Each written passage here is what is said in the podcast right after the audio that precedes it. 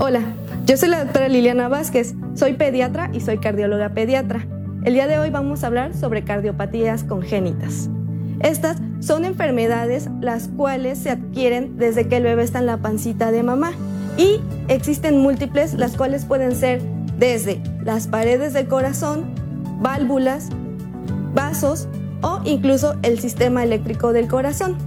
Estas enfermedades son muy importantes ya que se calcula que de 8 a 10 niños por cada 100 eh, presentan una cardiopatía congénita y es la segunda causa de muerte en niños menores de 2 años. Existen múltiples métodos para detectarlas, entre ellas puede ser desde el embarazo.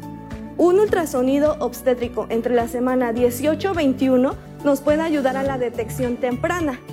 Posterior al nacimiento podemos realizar un tamiz cardiológico que se realiza entre las 24 a 48 horas posterior al nacimiento y esta descarta cardiopatías graves.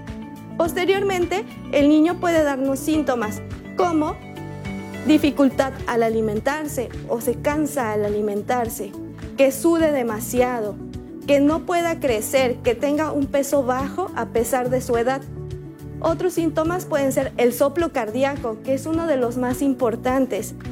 Igual puede ser que el paciente se canse demasiado al, hacer ejercicio o no realiza las actividades de un niño normal, que el niño se desmaye, que sienta que le late muy rápido el corazón o que siente que el corazón se le va a salir, entre otros síntomas.